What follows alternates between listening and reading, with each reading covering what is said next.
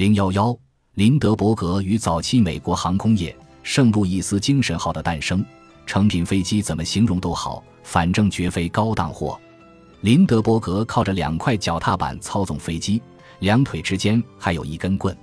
仪表盘上有十种简陋仪表，算上时钟的话，也可以说是十一种。但燃油表却全无踪迹。林德伯格觉得燃油表不够可靠，他将手动计算自己的油耗，尽管这基本上可算是超难度计算题了。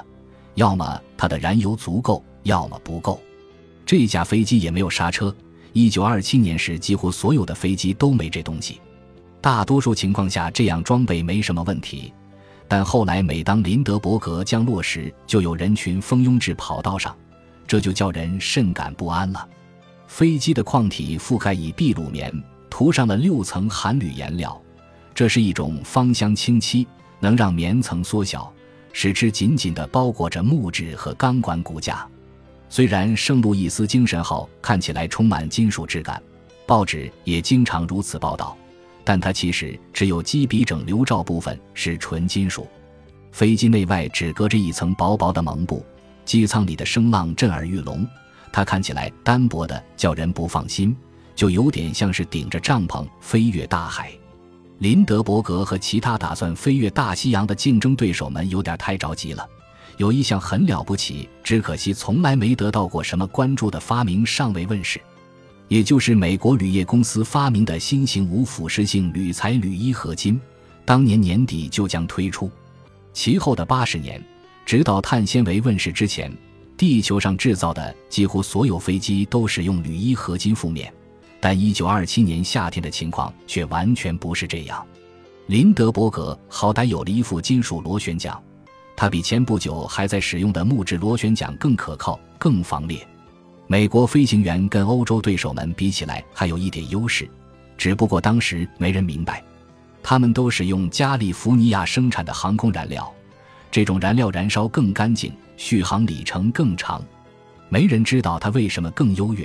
因为直到二十世纪三十年代，人们才理解辛烷值，但靠着它，大部分美国飞机都飞越了大洋，而其他飞机却在海上失踪了。装备完整的圣路易斯精神号，就像后人时常评说的，比会飞的油箱好不了多少。虽然它比几年前的飞机外形更为圆滑，却仍存在很多天然的短板：引擎的气缸外凸，支柱和拉锁过多。更重要的是，它还是用固定起落架。两个轮子悬空在风中拖曳，就像是胳膊伸出了车窗。为了最大限度地提高飞行里程，他摒弃了每一盎司不必要的重量。林德伯格没带任何不必要的东西。据报道，他甚至把地图的白边都剪了，因为许多设计都有妥协。飞机不如理想中那么稳定，这让霍尔感到极为困扰。但此刻没时间让他变得更好了。林德伯格相信，多付出些驾驶的精力，有助于他保持清醒。林德伯格并不想要一架创新的飞机。美国国家航空航天博物馆的亚历克斯斯宾瑟说：“他只想要经过了实践考验的技术。只有二百二十三马力的莱特倔五旋风式发动机是全新设计的，它是这架飞机上唯一使用的最新技术。G 五发动机采用空气冷却。”比传统的水冷式发动机更简单、更轻便、更可靠。它还有另外两个好处：它是当时全世界第一台整合了塞缪尔·海伦娜冷阀的机器，解决了排气阀过热自燃的问题，而且带有自润滑摇臂，可数小时安心运作无碍。一九二六年，理查德·伯德在飞往北极的飞机上首次使用了 G 五，他出色地完成了任务。讽刺的是，一如我们在后文所见。伯德恐怕从未到过北极附近。四月二十八日，林德伯格首次试飞，此时距他下单刚好两个月。飞机表现好得超出他的预期，他灵敏、快速，首次飞行的时速高达二百零六千米。他从地面昂扬地跃入半空，至少负荷轻的时候是这样。接下来的十几天，林德伯格又做了二十二次试飞。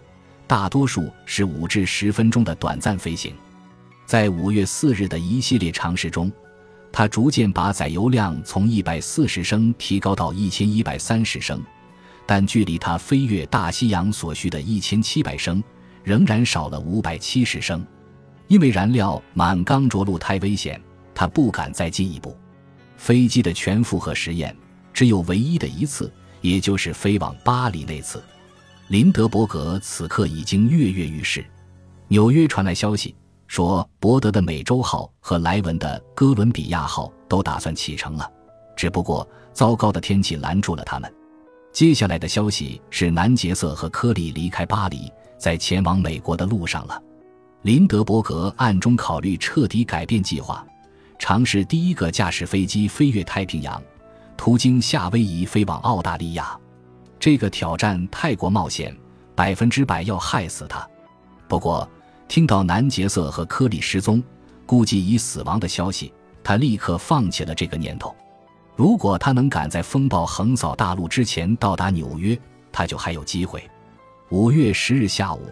加利福尼亚时间下午快四点时，林德伯格钻进了自己崭新的飞机驾驶舱，起飞了。等舒适的进入半空，他便将机笔指向东方，怀着青年人特有的信心，朝着圣路易斯以及美国多年来罕见的一轮恶劣天气飞去。